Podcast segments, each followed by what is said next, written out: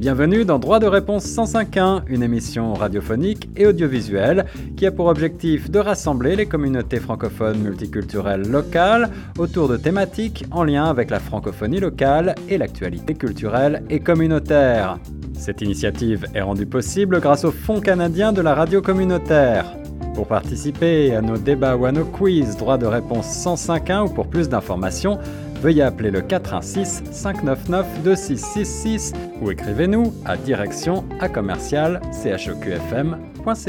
Bonjour à toutes, bonjour à tous, bienvenue sur les ondes de choc FM 105.1 pour une nouvelle émission de débat de notre série Droit de réponse 105.1, une émission qu'on a lancée depuis le début de l'année et qui se poursuit jusqu'à la fin de novembre, une initiative rendue possible grâce au Fonds canadien de la radio communautaire qui a pour objectif de rassembler les communautés francophones multiculturelles locales virtuellement grâce à notre outil de prédilection Zoom aujourd'hui encore une fois autour de thématiques en lien avec la francophonie locale et la actualité culturelle et communautaire. Et aujourd'hui, on a un beau sujet pour vous qu'on a intitulé La francophonie, moteur ou frein au succès individuel en Ontario. On va donc aborder cette question de savoir la place du français, en particulier dans le milieu du travail, et ce que cela peut nous apporter en termes de bénéfices et parfois aussi peut-être quelles peuvent être les limites pour les francophones qui cherchent du travail. Et puis, on abordera probablement également un petit peu d'autres questions plus larges, euh, sociales, j'allais dire, euh, de la place du français, euh, la place culturelle du français en Ontario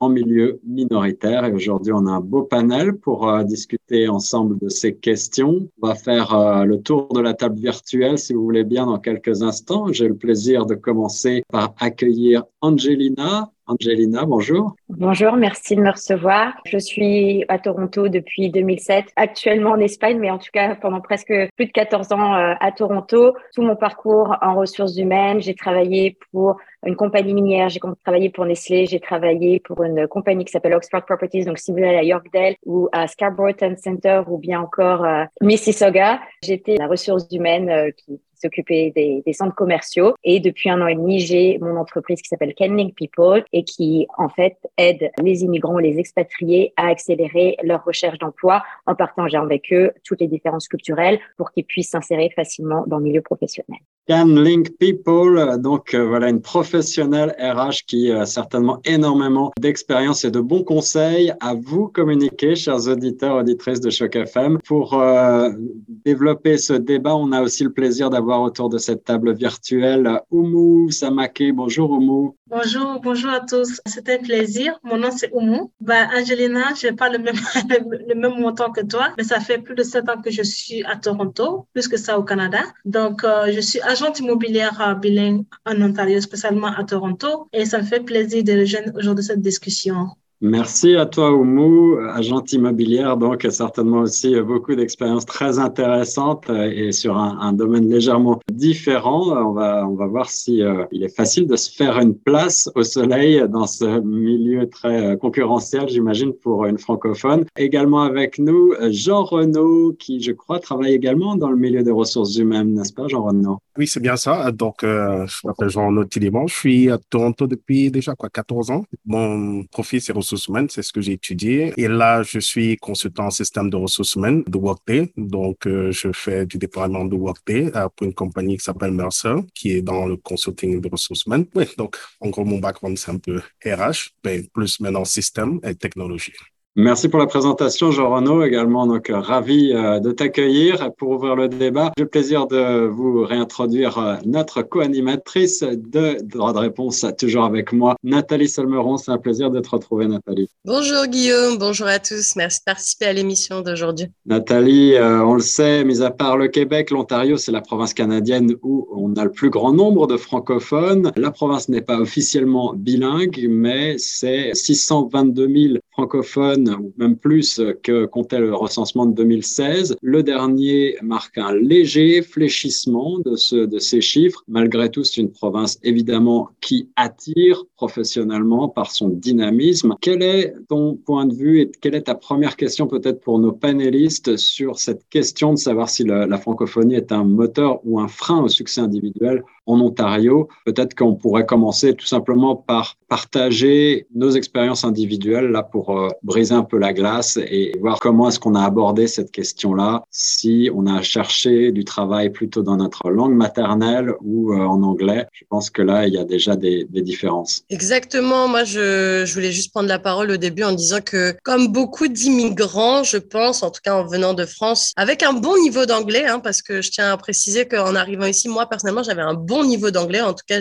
j'estimais mon niveau d'anglais euh, très, très, très correct. Et en fait, comme beaucoup de gens, en tout cas, euh, comme beaucoup de gens à qui euh, j'ai pu parler dans mon entourage, bah, je me suis rendu compte que l'anglais que j'avais appris à l'école, que j'avais appris tout au long de, ma scolarité, en fait, il n'était pas exactement similaire à l'anglais qu'on utilise ici, et puis surtout à l'anglais professionnel en fait. Donc c'est là où il y a déjà une petite différence, c'est qu'on arrive avec un anglais qui est plutôt un anglais de Netflix. On va pas se cacher. On est bon quand on regarde des séries, mais quand on arrive sur le monde du travail, c'est très compliqué. Comme le précisait Angelina dans sa présentation, il y a aussi tout un aspect culturel. La façon dont, dont on écrit un CV est très différente de la façon dont on écrit un CV en France. Moi, je me rappelle écrire un CV au début au Canada en mettant une grosse photo de moi, en me disant je vais mettre ma plus belle photo, très souriante, montrant que je suis dynamique, que j'en veux, que je suis là pour travailler. Et en fait, on m'a vite expliqué que c'est pas du tout ce format-là, que c'est pas du tout ce modèle-là. Et, euh, et, à partir de là, en fait, on apprend petit à petit les étapes. Et c'est grâce justement à des personnes qui, dans mon, mon entourage, étaient là depuis plus longtemps que j'ai pu faire mon CV et enfin trouver, euh, trouver un emploi. Même si, on en discutera plus tard aussi, moi, personnellement, parler français, ça m'a pas aidé des masses dans la mesure où la seule chose où on m'a proposé du travail en arrivant, c'était le fameux customer service, le service à la clientèle en français. Et c'est vrai que bah, quand on arrive, on a l'impression que les sept compagnies qui nous ouvrent les bras euh, à grands bras ouverts en disant Oh, vous attendez depuis si longtemps. Bah, c'est toutes ces entreprises qui cherchent justement de la main-d'œuvre francophone parce que leurs services à la clientèle ont besoin justement de ces services. Donc voilà, donc euh, moi personnellement, en tout cas pour mon expérience personnelle, c'est vrai que mon, mon côté bilingue, ma francophonie m'a beaucoup servi au m'a beaucoup servi pardon au début, mais pour tout ce qui était service à la clientèle. Voilà. Merci Nathalie. Alors euh, tu as la chance comme moi évidemment de travailler en français aujourd'hui au sein de Choc FM 105.1, mais c'est un privilège peut-être pour peu de gens de pouvoir travailler 100% en français euh, dans la ville Rennes. J'ai vu beaucoup de sourires lorsque tu évoquais les fameux customer service, les fameux entry-level jobs, excusez-moi pour euh, l'anglicisme. Donc, ces euh, petits jobs, entre guillemets, souvent un petit peu ingrats, pas, très bien payés, que l'on propose d'office aux francophones qui arrivent ici et qui n'ont pas forcément beaucoup d'expérience. Vous, mes, mesdames et messieurs qui travaillez dans le domaine des ressources humaines, c'est quelque chose que vous observez beaucoup Je peux dire que euh, c'est ce que j'ai aussi vécu personnellement. Mais en fait, je pense qu'il y a deux aspects parce que ce que Nathalie a mentionné est très, très vrai. Moi, par exemple, j'ai fait mes, mon, mon, université en Angleterre, donc j'ai passé cinq ans en Angleterre avant de venir. Donc, quand moi je suis arrivé, je parlais déjà un peu l'anglais, j'étais bilingue. Et puis, je suis allé à Montréal pour, pendant trois mois quand je suis arrivé. Et à Montréal, le problème que j'avais, c'est que ben, on m'a dit tout le monde est bilingue. Donc, c'était pas forcément intéressant de rester à Montréal, surtout que ben, moi, je parlais déjà l'anglais et le français. Donc, euh, ce qui m'a été suggéré, c'est de venir à l'Ontario parce que ben, j'allais avoir un avantage compétitif parce que je parlais français. Mais ce que Nathalie a dit est très vrai. Moi, je me souviens quand je suis arrivé, je cherchais le travail, je suis allé dans une, agence qui aidait les nouveaux immigrants à avoir un travail. Et la première chose, je suis tombé sur une compagnie et elle m'a fait l'interview et directement, ils, ils étaient contents de m'avoir pour le travail. Et moi, en fait, je leur ai dit, ben, je cherchais dans ressources humaines puisque j'ai étudié ressources humaines. Mais en fait, eux, ils étaient plus contents parce que je parlais français. Et le premier travail qu'ils m'ont suggéré, c'était un service à la clientèle au téléphone. Donc, euh, en fait, eux, pour eux, ils étaient, dès qu'ils sont venus, ils ont dit, ah, voilà un bilingue,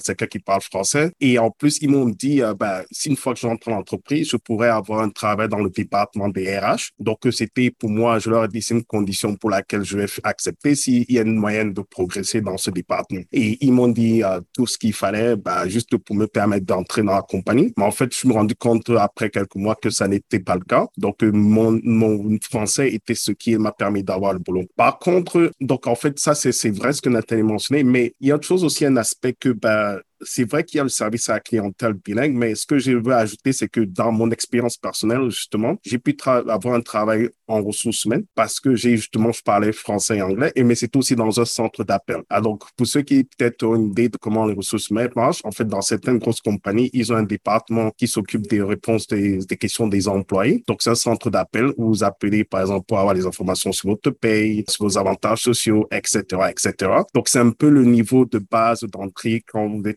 dans une grosse compagnie en ressources humaines. Et j'ai eu ce, beau, ce travail parce que aussi j'étais bilingue. Et j'avais une expérience dans un centre d'appel et ils avaient besoin de quelqu'un qui était bilingue dans un centre d'appel pour pouvoir répondre aux employés des clients, à des questions des employés. Donc, en fait, c'est un peu euh, mitigé dans mon cas parce qu'au début, évidemment, j'étais frustré parce que je me proposais que service à la clientèle et c'était pas ça mon domaine. Mais en même temps, le fait que j'ai pu travailler dans un centre d'appel où justement on, gérait les données des ressources humaines et parce que j'étais bilingue français et anglais, ça m'a permis de pouvoir le travailler. Donc je dis que c'est un avantage comme un inconvénient, mais ça va dépendre vraiment de l'industrie et de ce que vous allez voulez faire.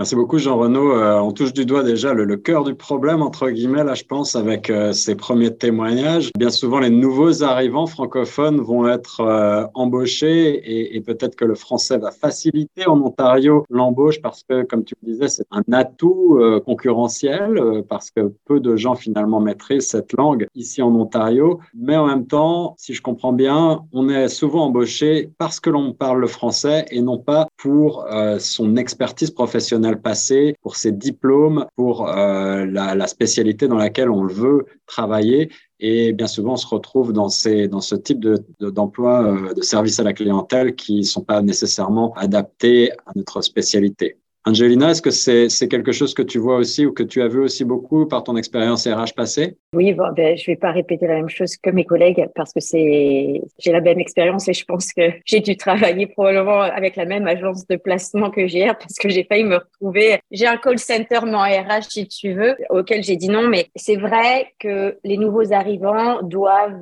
s'armer de patience. Euh, je dis souvent aux gens quand ils sont dans leur stratégie de recherche d'emploi, il faut qu'ils utilisent les agences de placement pour trouver un emploi. C'est pas la seule porte d'entrée, pas du tout, mais ça ouvre des opportunités parce que une agence de placement qui peut avoir une offre à ce moment-là pour vous qui correspond à votre profil, à votre niveau de langue en français ou en anglais, ça peut vous ouvrir des portes. Les entreprises utilisent les agences de placement parce que soit elles n'ont pas les ressources pour faire le recrutement elles-mêmes ou parce que il faut une recherche confidentielle pour un employeur. Donc, sur un coup de chance, il y a peut-être une opportunité qui peut s'ouvrir que ce soit euh, des emplois d'adjoints administratifs, euh, donc euh, ce qu'on appelle plus ça, mais peut-être l'équivalent peut-être en fonction des secrétaires. Ça peut être aussi des postes de réceptionnistes. Effectivement, il faut avoir une stratégie dans sa recherche d'emploi pour savoir ce qu'on accepte ou ce qu'on n'accepte pas. Et il faut s'armer de patience pour savoir qu'on va pas toujours être bien reçu, par exemple, quand on va dans des agences de, de placement. C'est pas qu'on vous aime pas, hein, mais c'est que eux, ils ont un business et qu'il faut qu'ils placent les gens pour pouvoir faire de la marge et pouvoir faire de l'argent. Il y a des vraiment des gens qui vont vous aider, qui vont pas vous prendre pour un chiffre. Et puis, il y a des gens, vous allez jamais entendre parler d'eux. Et puis, c'est déjà difficile en tant que, que candidat ou de nouvel arrivant de se retrouver dans un marché où on sait que notre anglais, ça peut être un frein, tout comme un avantage. Et du coup, c'est ne pas laisser les gens atteindre notre morale et puis notre détermination pour obtenir ce qu'on veut. Il faut avoir euh, un peu d'argent de côté, je pense, quand on arrive et être euh, capable d'être patient et, et, de faire du réseautage et de rencontrer les bonnes personnes qui peuvent vous ouvrir des portes. Je pense que ce sont les, les clés au moment où on arrive, le réseautage et, et d'avoir une stratégie et de savoir ce qu'on est prêt à accepter ou de pas accepter. Alors vous êtes euh, toutes et tous, je crois, installés au Canada depuis euh, pas mal d'années, professionnels de votre domaine d'activité désormais bien installés, entre guillemets, mais euh, vous êtes tous passés par cette case nouvel arrivant et peut-être avez-vous dû affronter cette situation difficile parfois de repartir, entre guillemets, à zéro. Où tu es aujourd'hui agent immobilier, tu le disais tout à l'heure en introduction, est-ce que tu as toi aussi dû faire des compromis lorsque tu as commencé ta recherche d'emploi ici en Ontario? Ah oui, euh, beaucoup de compromis, je pense. Parce que quand je venais, mon anglais, c'était vraiment un anglais de base. I am, you are.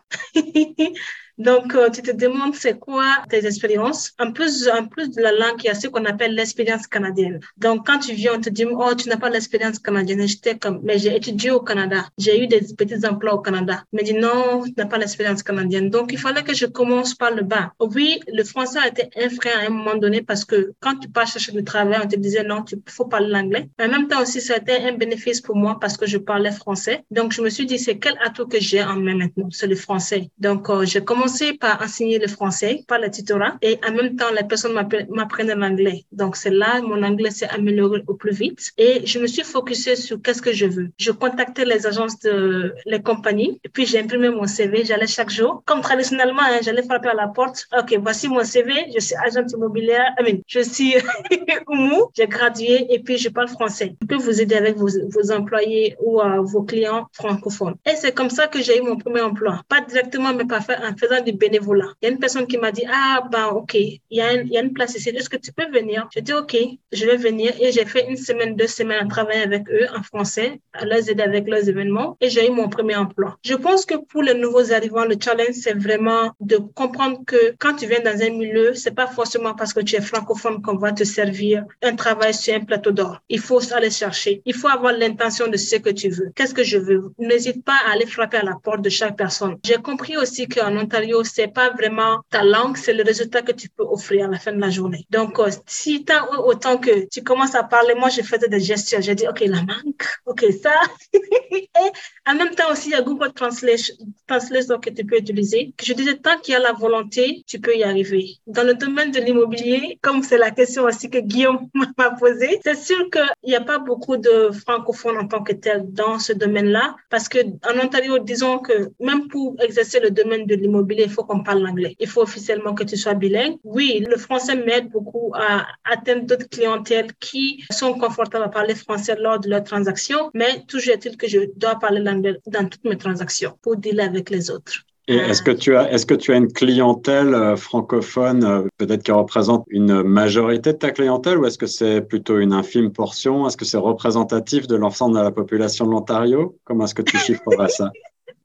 ça, c'est une très bonne question, ça, Guillaume. Ben, ma clientèle, elle est mixte. J'ai de la clientèle anglophone et de la clientèle euh, francophone. C'est sûr que mon début, c'était plus la clientèle francophone parce que mon objectif, c'était vraiment d'amener cette connaissance dans le domaine immobilier en français. Parce que beaucoup de personnes, parce qu'ils ne comprennent pas les termes, ils ne comprennent pas les mots qui se trouvent dans l'immobilier. Et mon objectif, c'est de faciliter ça et de le faire en français pour que quand je te parle, tu puisses comprendre, que tu puisses me poser des questions si tu ne comprends pas et que je puisse mieux te clarifier. Donc, euh, j'ai dans dans les deux sens. Merci pour le témoignage. Nathalie, tu veux réagir à ce qui vient d'être dit? Oui, en fait, moi, je voulais réagir à quelque chose que Angelina a souligné. Le fait de savoir poser des limites et de savoir ce qu'on est prêt et ce qu'on n'est pas prêt à accepter comme travail. Et la mention surtout de la santé mentale sur ça. Parce que c'est vrai, quand on dit qu'on est prêt à prendre un travail qu'on n'aime pas, pour revenir sur mon exemple personnel, donc moi, je suis journaliste de formation, j'ai fait toutes mes études à Paris, je travaille, j'ai toujours travaillé en tant que journaliste. Et mon premier travail ici, à la banque, c'était à la banque, pardon. Mon travail en, tant que, que, premier euh, arrivé, euh, premier travail, c'était de parler sur un chat pour une banque avec les clients pour euh, qu'ils me parlent de leurs problèmes de banque. Primo, je savais absolument rien du domaine financier, que ce soit en France ou ici. Et de deux, j'ai appris aussi tout ce qui était le management ici, qui est très différent du management en France. Et moi, venant du monde des médias, rien à voir avec ce que je connaissais en fait. Et du coup, oui, j'étais prête à prendre ce travail parce que dans ma tête, ça allait durer que quelques temps. C'est ça aussi le truc, c'est qu'on est prêt à faire certaines concessions en se disant que ça va être sur un laps de temps relativement court. Si on m'avait dit que j'allais signer pour un an et demi, peut-être que je l'aurais pas fait au début, mais c'est surtout ça en fait. Donc on est prêt peut-être à faire quelques concessions, mais on sait jamais sur la durée combien de temps ça va réellement durer et surtout on sait jamais combien de pression, comment en fait ce travail qui ne nous plaît pas forcément ou qui correspond pas du tout à nos attentes peut nous affecter en fait. Et je trouve ça très intéressant parce qu'en fait, après, je pense que ça dépend de la personnalité de, des gens autour de soi, mais il y a deux tendances en général. C'est soit bah on baisse euh, le dos, on baisse la tête et on se dit bon bah au moins je peux payer mon loyer à la fin du mois, puis on prend sur soi, puis on se dit que ça va aller mieux. Ou alors il y a des gens que j'ai vu tomber dans des dépressions super profondes en fait parce que ils se rendent pas compte, ils arrivent pas en fait à savoir quand est-ce que va arriver cette fin de je prends sur moi de c'est dur. Ils voient pas forcément la lumière au bout du tunnel. Et du coup, je me demandais si c'est, euh, je demande plutôt à, à JR et à, Angelina pour le coup, mais est-ce que ça, c'est des choses que vous avez déjà entendues de, de gens qui vous disent, bah voilà, je, je suis pas euh, au bord du burn-out, mais on n'en est pas loin. Je sais pas combien de temps ça va durer. J'ai pris ce travail en me disant que j'étais capable de faire l'effort d'eux. Et puis au final, je me rends compte que personnellement, j'y retrouve pas mon compte. Et voilà, parce qu'en fait, c'est vrai que comme tu disais, c'est important de savoir jusqu'à où on peut aller, mais on sait jamais combien de temps ça va durer. Oh, ben, je, vais, je vais répondre.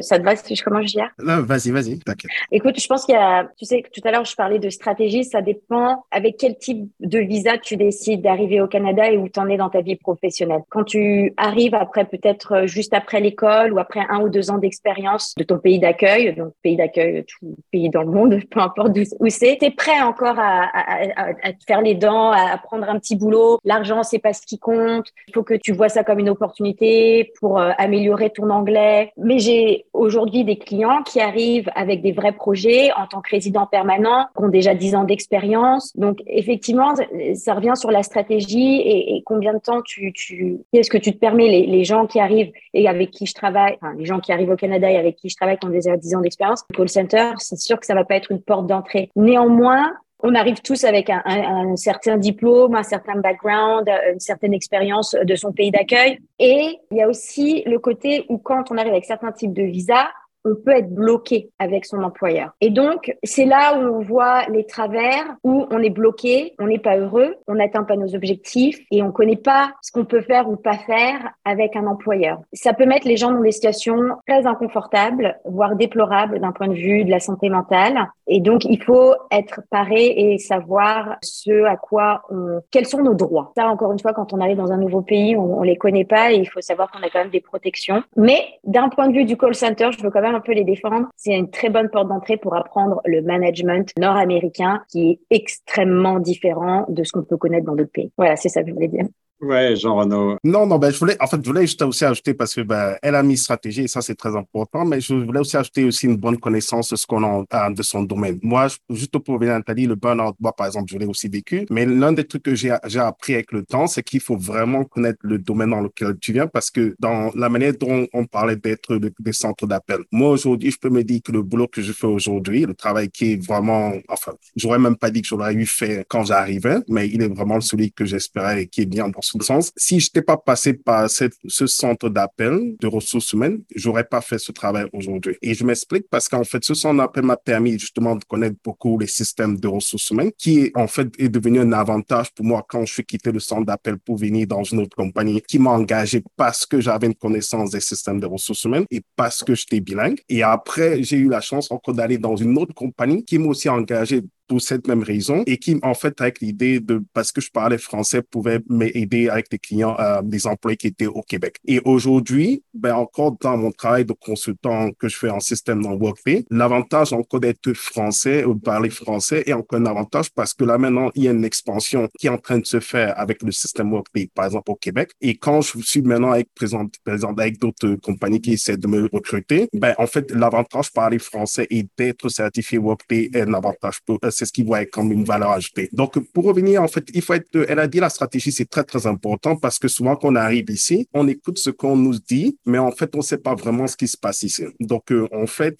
on a deux messages. Il y a un message du gouvernement qui dit, bah, venez, venez, on a besoin de vous. Mais en fait, il y a une réalité du terrain qui est complètement différente. Donc, en fait, avant de venir, il faut déjà être vraiment très stratégique. Si vous avez la chance d'avoir des gens qui sont ici, bah, il faut déjà savoir qu'il faut, il faut discuter déjà stratégiquement par rapport à ce que vous allez faire. Et le networking, on a mentionné, mais vraiment connaître son domaine. Parce qu'il y a toujours une option, surtout si vous êtes bilingue, mais si vous savez c'est comment le domaine dans lequel vous êtes fonctionne, vous pouvez créer des opportunités parce que vous êtes francophone. Vous pouvez en fait dire que ben, si vous êtes dans une industrie, que ce soit la banque, l'assurance, et vous avez une certaine expertise, ben, vous pouvez dire, ben, est-ce qu'il y a un nouveau marché qu'on peut développer au Québec et où il y a peut-être une demande où, même comme je suis à l'Ontario, je peux être engagé par rapport à ça. Donc, euh, il faut vraiment, en fait, avoir une, parce qu'il y a toujours les opportunités et LinkedIn, juste pour finir, c'est aussi un, outil que j'ai beaucoup utilisé. Bah, tous mes boulots euh, jusqu'à celui-ci, je les ai, en fait, je n'ai même pas appliqué. On est venu me trouver sur LinkedIn. Et ce qui a aidé beaucoup, c'est la manière dont c'est présenté et le fait que sur mon profil directement, je mets toujours bilingue. Je mets toujours français, anglais et après, je mets ma spécialité. Donc, c'est vrai, on nous propose des, des travail, euh, un travail, des boulots de euh, service à la clientèle qui arrivent et on est souvent très frustré. On se dit, mais attends, j'ai fait tous ces diplômes, je peux pas venir faire service à la clientèle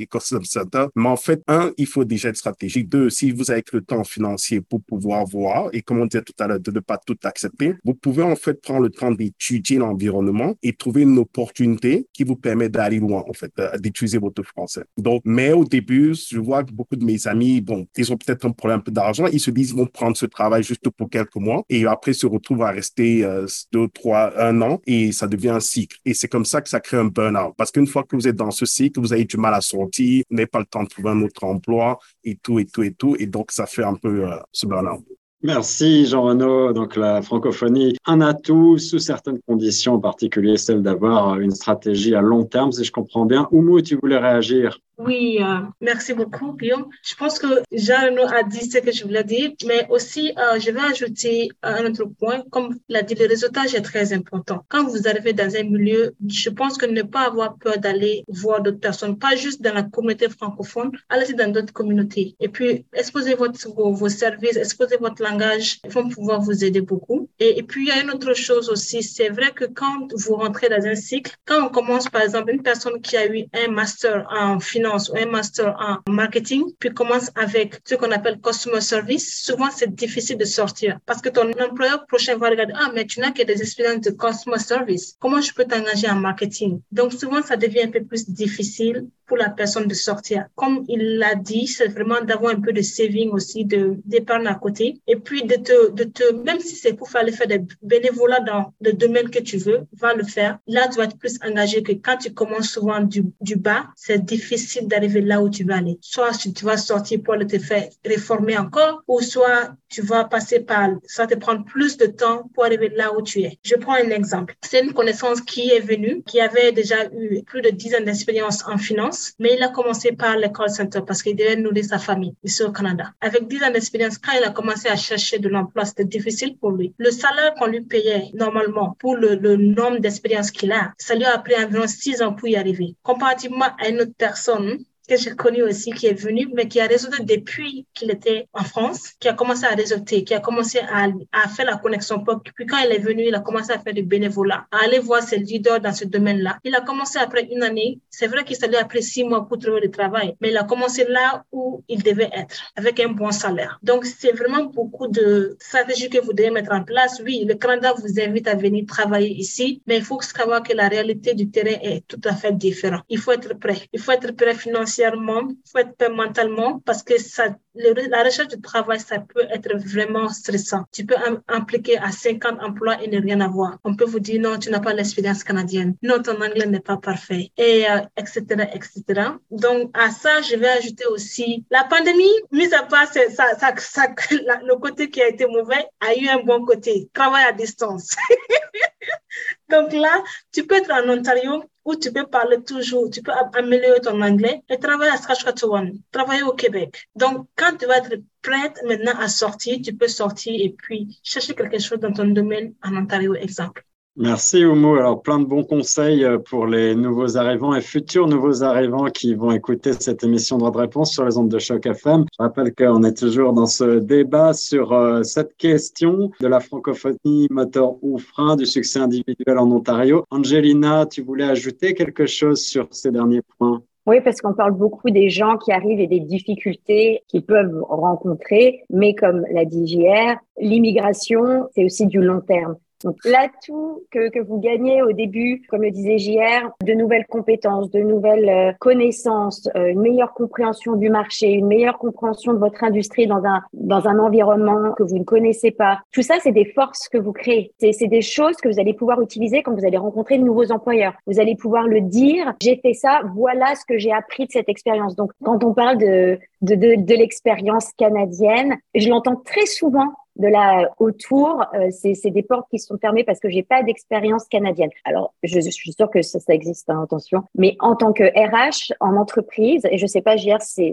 ton cas aussi, je n'ai jamais, jamais entendu un leader me dire je ne peux pas embaucher cette personne parce qu'elle n'a pas l'expérience canadienne. Et jamais. J'en ai entendu des choses, hein. Je vous promets, j'ai entendu beaucoup de bien inconscients, mais celle-ci, jamais. Alors, c'est peut-être un bien inconscient, mais en tout cas, ça n'a jamais été verbalisé autour de moi que la personne n'avait pas d'expérience canadienne. Mais du coup, c'est un bon point, tout le côté réseautage où les gens sont plus facilement ouverts à vous offrir une chance quand ils vous connaissent déjà. Et ça, c'est juste humain. Et je pense que c'est vraiment une stratégie, que ce soit avant que vous arriviez ou quand vous êtes déjà au Canada depuis un petit moment, parce que ça ouvre des portes.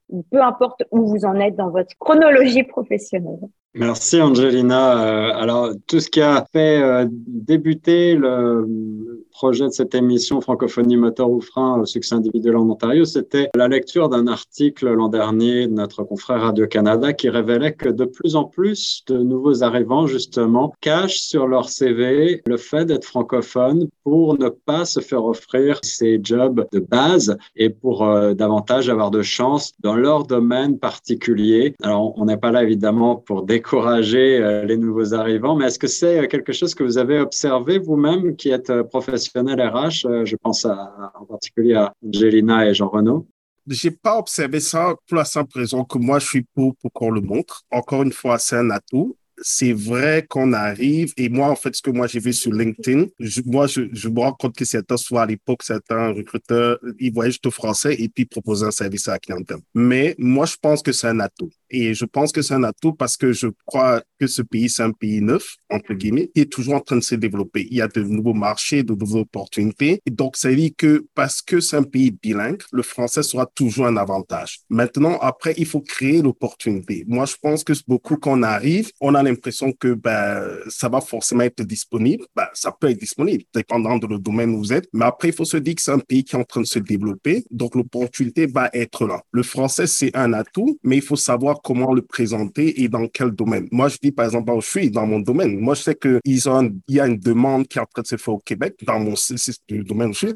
Ils disent qu'il n'y a même pas assez de francophones. Je parlais justement à un gestionnaire qui est justement de la compagnie, enfin, de, du système avec qui je parlais, et il m'expliquait en fait que eux, ils ont une grande ambition de se développer au Québec. Mais malheureusement, ils trouvent pas assez de personnes bilingues. Et moi, je travaille pour leurs compétiteurs, en fait, dans le même domaine, et ils essayaient même de me récupérer pour pouvoir. Donc, euh, dans beaucoup d'industries, c'est ce qui est en train de se passer. Il y a une volonté de pouvoir déployer des produits, surtout, et même aussi à l'Ontario, sachant qu'il y a beaucoup de plus de francophones Donc, c'est un avantage, mais comme on insistait tout à l'heure, c'est le réseautage. Parce que souvent, cette information n'est pas divulguée. Donc, il faut apprendre à connecter avec les gens qui sont dans leur domaine. C'est-à-dire que savoir quelles sont les associations qui sont présentes, faire en sorte que ben, vous, vous avez... Et puis même sur LinkedIn, moi, je me souviens quand j'arrivais, euh, quand c'est après que j'ai appris ça, l'un des atouts qu'on m'a dit quand vous êtes sur LinkedIn, cherchez l'industrie et contactez la personne directement. Dites-lui juste que vous voulez connaître un peu ce qui se passe. Juste la, une question, genre, moi, je suis spécialiste en ressources humaines, bah, je souhaiterais savoir comment les opportunités que vous avez dans ce domaine. Et puis, est-ce que vous avez, vous pensez que en français, dans un système francophone, il y a une demande de ce service? Vous créez la conversation. Donc, euh, le cachet, moi, j'ai pas, pour répondre à la question originale, moi, j'ai pas vu euh, assez de des personnes qui l'ont fait, mais moi, je suggérerais personne de le faire parce que c'est un avantage et aujourd'hui, ça va toujours être un avantage. Mais vous allez toujours avoir des recruteurs qui vont venir vous voir malheureusement pour vous suggérer des boulots de centre d'appel ça, ça va toujours arriver. Mais comme on a dit depuis le début, il faut être très stratégique. Il faut savoir dire non. Il faut se dire que ben, si j'ai suffisamment épargné et comme on dit, il faut vraiment avoir une, une approche stratégique, vous avez suffisamment épargné, vous vous donnez un an pour faire, je dirais comme ça, tout ce réseautage. Donc, vous dites non à ce genre de service, de boulot, parce que si vous y allez, vous avez du mal à sortir. Et puis après, vous faites du réseautage, du bénévolat, ou moi, mentionner du bénévolat. Ça, c'est très important parce qu'il y a beaucoup d'associations dans beaucoup d'industries qui cherchent des volontaires, que ce soit en ressources humaines, finances, etc., où vous pouvez faire du volontariat et rencontrer les dirigeants dans votre industrie. Donc, euh, quand vous allez avoir cette approche, ben, je pense, enfin, moi, je l'ai vu, ça m'a pris un peu de temps, mais j'aurais voulu qu'on me le dise au début, mais je ne suis pas déçu d'avoir ou bien d'être passé par là. Donc, euh, j'ai pas rencontré des gens qui ont enlevé le français sur leur CV, mais je recommanderais pas de l'enlever. Je penserais qu'il faut même le mettre en haut en gras parce que c'est une force et on est dans un pays qui est en train de se développer. Le français et l'anglais seront toujours un avantage, surtout le français pas un désavantage. Merci beaucoup, Jean Renaud. Alors, des, très bons conseils. Encore une fois, je note que tu insistes beaucoup pour euh, l'usage de LinkedIn, qui est un excellent outil. Le bénévolat, qui a été mentionné aussi plusieurs fois par euh, Oumu, notamment, euh, qui évidemment est très mis en avant. Nous, on en sait quelque chose ici à Choc FM, une coopérative qui travaille avec de très nombreux bénévoles toute l'année. Et pour eux, c'est une source évidemment de réseautage intense et donc ne pas hésiter à être proactif, à aller de l'avant, à frapper aux portes et, à rencontrer des gens pour créer ces opportunités dans ce pays neuf. Voilà d'excellents conseils. Mais puisqu'on parle de francophonie comme moteur euh, succès individuel, je peux pas m'empêcher de vous poser la question maintenant pour euh, celles et ceux qui sont bien établis de savoir si le français justement est un atout maintenant en termes, parlons chiffres, de salaire. Est-ce que de vos expériences, il y a un bonus à être francophone. Pour avoir vu euh, beaucoup de grilles salariales, si l'entreprise a une philosophie de rémunération qui a du sens et qui se rend compte que pour attirer les talents qui sont rares et compétents, oui, il y a, alors je dirais pas, c'est, c'est pas énorme non plus, mais il y a un avantage financier à avoir les deux langues parce que c'est l'offre et la demande. C'est pas, on est bilingue, mais l'entreprise va quand même chercher quelqu'un qui est compétent. Et donc, ça, reste la, la, compétence et combien de personnes qui sont compétents peuvent faire cet emploi, m'apporter les résultats que je recherche et parler la langue. Et du coup, tout de suite, le bassin de talent est moins important. Donc, si tu veux attirer les meilleurs et les garder pour pas aller chez les concurrents, parce que JR, je suis sûre qu'ils viennent le chercher avec des sous aussi. C'est comme ça que ça fonctionne. C'est, c'est effectivement un, atout. Peut-être pas au début, mais quoi que dans les call centers, souvent c'est un ou deux dollars de plus euh, dans mes souvenirs pour euh, parce qu'on est bilingue. Hein. C'est un atout. C'est en fait, euh, moi je peux acheter que c'est ça fait une différence salariale par rapport au service qui est offert. Donc si moi je sais que, comme je disais tout à l'heure, après que j'ai commencé, ben tous les autres boulots c'était toujours bilingue. Donc du moment où ils recherchent dans, si vous voyez dans la liste mentionné qu'ils recherchent quelqu'un qui est bilingue, ça devient un atout salarial parce qu'ils vont vous payer pour la qualité pour ce que vous faites. Bon, moi, je sais que bizarrement, chaque fois qu'on disait bilingue, mais j'arrivais et je faisais plus l'anglais que le français. Donc, je trouvais ça toujours très drôle. Mais euh, parce qu'en fait, je sais pas, ben, peut-être bah, ma compétence me permettait toujours plus de travailler en anglais. Mais je sais que si c'est mentionné dans le, dans le titre de l'emploi, ça veut dire en fait que vous avez un avantage salarial parce que c'est une compétence requise. Donc, même dans ce que je fais, ils, ils mettent bilingue, ça va toujours être une compétence requise. Donc, si quelqu'un lui ne parle que anglais, en ce moment, il est supposé être payé moins que vous si vous parlez les deux langues. Donc, euh, pour répondre à Guillaume, c'est vraiment, ça va dépendre du titre de l'emploi. Si c'est mentionné bilingue, que c'est ça qu'il recherche, ça va être un atout salarial. Ça va être un avantage comparé à quelqu'un qui, qui parle qu'anglais. Et moi, je, je, confirme ce que Angelina a dit. À cette fameuse époque où je travaillais à la banque, j'avais comparé mon salaire avec ceux de mes petits camarades. Et euh, effectivement, moi qui me plaignais de mon salaire euh, trop bas, et eh ben en fait, euh, j'étais un petit peu mieux lotie que les autres. Alors après, je rejoins Angelina. Hein, c'était pas des milliers des cents en plus, mais c'était ouais à la fin du mois quelques dollars de plus que j'étais contente. Du coup, je me disais ah ben en fait ça sert à quelque chose. Mais mais c'est vrai que c'était pas non plus incroyable en fait. Et puis c'est ça le truc aussi. Après, bon, peut-être que c'est que moi et que je me prétendais être je ne sais qui, mais je m'attendais à avoir une vraie différence parce que je me disais, mais vous vous rendez pas compte comment c'est dur de parler français et ceux qui sont censés être bilingues dans votre entreprise, ils alignent pas trois mots corrects. Parce que c'était vrai, en fait. Il y avait les gens qui disaient je parle français étaient, comment dire, vérifiés, validés par des gens qui eux-mêmes ne parlaient pas le français, en fait. Donc moi, quand ils me disaient, est-ce que vous pouvez nous prouver que vous parlez le français? Ben, je leur disais, bah, déjà, mon passeport est français, je suis avec un visa. Moi, j'avais un PVT quand j'étais arrivée, donc forcément, on le sait. Et donc, c'était obvious, c'était clair et net que je parlais français puisque mon anglais n'était pas incroyable. Mais par contre, il y avait des gens qui étaient anglais, anglophones, et qui avaient pris euh, French Immersion ou qui avaient pris quelques cours de français et qui étaient capables de donner trois, quatre mots en français et qui du coup étaient considérés comme bilingues, qui du coup avaient aussi les mêmes avantages entre guillemets financiers que moi. Mais par contre, ça m'était déjà arrivé de récupérer par exemple des chats à l'époque où je faisais du chat en ligne, récupérer des chats de francophones qui avaient parlé déjà avec un agent qui était supposé être bilingue et qui me les renvoyait parce que la personne en face ne comprenait pas un mot de ce que l'autre disait. Donc en fait, il y avait ça aussi. Être bilingue, ça veut pas dire parler un français comme nous là on le parle, qui est notre langue maternelle. Il y en a beaucoup qui ont appris le français sur le tard et le très très tard même et qui profitent de ça pour se dire ah mais en fait il y a un super atout. Moi aussi je veux dire que je suis bilingue parce que je sais dire bonjour et j'aime les croissants en fait. Donc il y a aussi ça à prendre en considération. Merci Nathalie, euh, c'est très intéressant et on va élargir sur l'aspect un peu plus culturel dans quelques instants, mais juste avant, je vais prendre la réaction d'Angelina. Euh, on parlait euh, de bilingue, il y a quand même quelque chose parce que le bilingue, c'est surtout pour soutenir des entreprises québécoises, très souvent. Et parfois, certaines entreprises vont rechercher le français dit québécois. Alors, c'est pas toujours évident quand on vient d'arriver au Canada de, de, connaître le français québécois. Je pense que c'est une question de rassurer l'employeur qu'on peut s'acclimater. Et quand je parle d'acclimatation, c'est parce que au Québec, surtout à Montréal, où ils sont envahis par des Français, de France, beaucoup. Il y a un peu, d'un point de vue culturel, où on peut arriver avec un aspect, j'arrive avec une certaine éducation parce que c'est ce que mon pays m'impose pour pouvoir euh, trouver un emploi. Mon français est meilleur que le tien parce que tu as des expressions qui datent de 1748. Je sais pas pourquoi j'ai dit cette date, mais l'important, c'est de rassurer l'employeur et d'être ouvert à la, différence culturelle de la langue et d'être prêt à apprendre et de voir ça comme une richesse plutôt que d'être dans euh, une certaine infériorité ou supériorité par rapport au, langage. Et, je pense qu'à partir du moment où on est capable aussi de se faire apprécier par nos groupes clients au Québec, ça aide aussi dans l'insertion professionnelle. Parce qu'au début, quand vous allez commencer à travailler, et j'ai travaillé beaucoup au, Québec, hein, ils vont un peu tester et voir.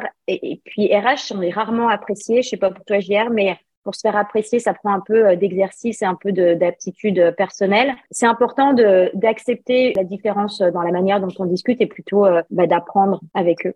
Euh, euh, Guillaume, si je peux ajouter un petit mot, je te plaît, au niveau de salaire. Moi, il y a une autre chose qu'on a, je vais acheter, il faut négocier aussi. Hein. Moi, je sais qu'en tant qu'Africain euh, et où j'ai grandi, on ne sait pas négocier des salaires. Donc, en général, quand on nous propose, bah, on ne sait pas forcément. Mais je pense que parce que vous parlez français, ça doit être une, une atout pour vous de négocier un meilleur salaire, évidemment en comparant avec ce qui est donné dans le domaine. Moi, je pense que c'est ça qui est souvent oublié, on oublie parce que ils vont vous proposer quelque chose. Bah, si vous mettez pas, vous n'êtes pas confiant et dites que, bah, le, travail demande qu'on doit parler français. Comme dit Nathalie tout à l'heure, moi, je parle très bon français. Je sais que tous les clients qui vont venir me voir, il y aura qu'un retour, une compréhension, qui ce qu'ils n'ont pas compris. Donc, par rapport à ça, j'estime que je dois être payé plus parce que moi, je garantis que le travail va être bien fait en français. Donc, je pense qu'il y a aussi cet aspect qui est souvent oublié, c'est qu'on bah, on nous donne un espace, bah, il faut négocier, il faut aller, il faut se montrer, mettre en valeur et dire pourquoi le français va permettre de faire très bien mon travail. Donc, en ce moment, je devrais être payé un peu mieux.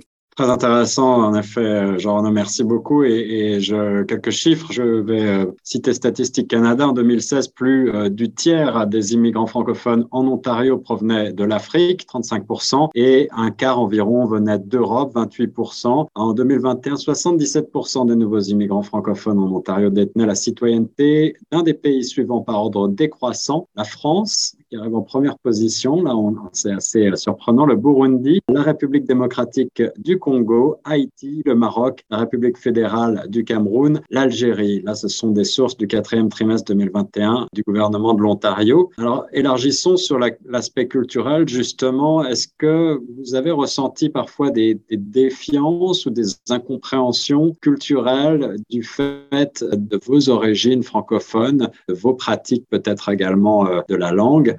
Est-ce que euh, en milieu minoritaire, vous avez observé ce type de défiance Je n'allais pas parler forcément de racisme, mais peut-être euh, d'incompréhension ou d'ignorance de la part des anglo-saxons? Ben, je vais commencer pour ça. Euh, c'est sûr qu'il y a beaucoup d'incompréhension qui viennent des fois avec ça, parce que les gens ne comprennent pas des fois ton origine, donc tu dois commencer à les expliquer. Quand tu parles, souvent, ça dépend, il y a de côté, il y a, des gens qui ne savent pas, donc tu dois les expliquer. Il y a des gens qui, je trouve que le font volontairement aussi, pour te rabaisser un peu des fois. Donc tu dois être capable de les éduquer sur d'où tu viens et puis de leur expliquer qu'à la fin de la journée, la partie la plus importante, c'est c'est le résultat. Est-ce que je peux vous donner le résultat? C'est la partie la plus importante. Et expliquer aussi des fois. Il y en a qui ne connaissent pas. Donc, euh, pouvoir expliquer, oui, ma langue, c'est ça qui fait la beauté du Canada aussi. C'est un pays très diversifié. La plupart d'entre nous, on vient de quelque part d'autre. Donc, euh, pouvoir dire que c'est là où je viens et c'est comme ça que c'est. Oui, ma langue, je parle le français, mais le dialecte, la façon de parler, c'est un peu plus différent, mais je te comprends très bien. À la fin de la journée, est-ce qu'on peut travailler ensemble? Excellent, c'est parfait. Merci beaucoup. Et je vais ajouter, et elle a justement très bien dit ça, parce qu'en fait, euh, bah, moi, je pense que personnellement, il y a beaucoup plus d'ignorance et un peu une question de ne pas connaître l'autre personne, ce qui est normal. Moi, je pense que c'est si ça peut arriver à n'importe quel que ce soit différentes races ou quoi. Si on ne connaît pas la culture de l'autre, on a tendance à être un peu sur la défensive. Ça, ce qui est, moi, je pense que c'est normal. Donc, c'est beaucoup plus d'ignorance que de racisme, de mon point de vue. Ah, parce que moi, je suis pas, j'ai aussi vécu ça et je pense que c'est plus ça. Mais elle a, elle a utilisé un mot important, le résultat. Parce qu'après, on doit oublier qu'on doit se souvenir qu'on est, on est là pour un travail. Donc, il y a un travail, il y a des qualités qui sont requises pour faire ce travail et il y a certaines compétences qui est requise. Donc, en gros, si on a en général les compétences et qualités pour faire le travail, ben, on a moins de problèmes en fait parce que ben, on répond aux objectifs et aux attentes de la compagnie. Maintenant, il y aura forcément des gens, ça va être une incompréhension, je dirais peut-être culturelle sur la manière de faire des choses, mais en même temps, ben, ça dépend aussi de la type de,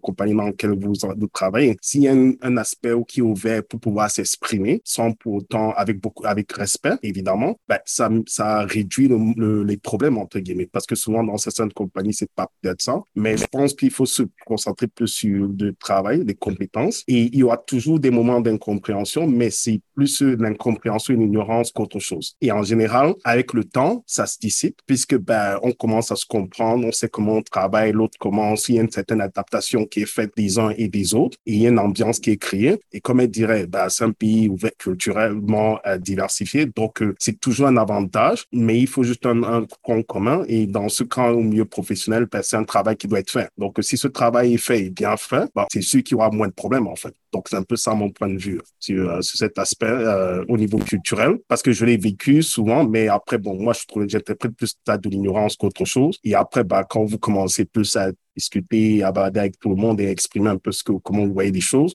vous voyez que les choses s'améliorent. Et si vous, travaillez bien, en général, vous êtes apprécié. Et c'est comme ça que vous êtes promu et vous continuez dans la profession.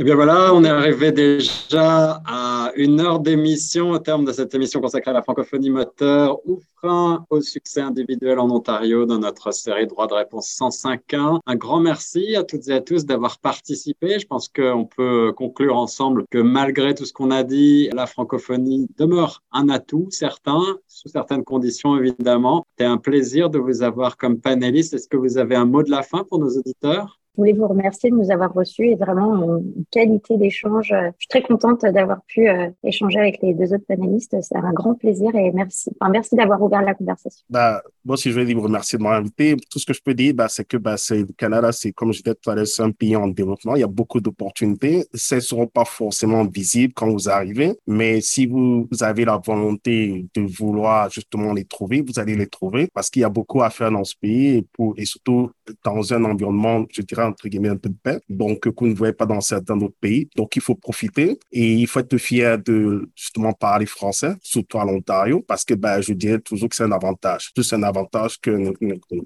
Euh, pour ce, en tout cas, merci beaucoup. C'est fluide un bon échange entre nous. J'ai aussi appris beaucoup aussi à travers euh, les ressources humaines. Comme on dit, Canada, c'est un pays d'opportunités. Il faut le créer pour vous-même. N'hésitez surtout pas à aller chercher parce qu'il y a beaucoup d'opportunités pour ceux.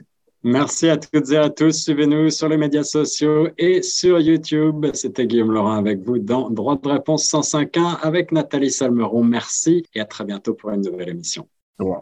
Ouais, tout le monde.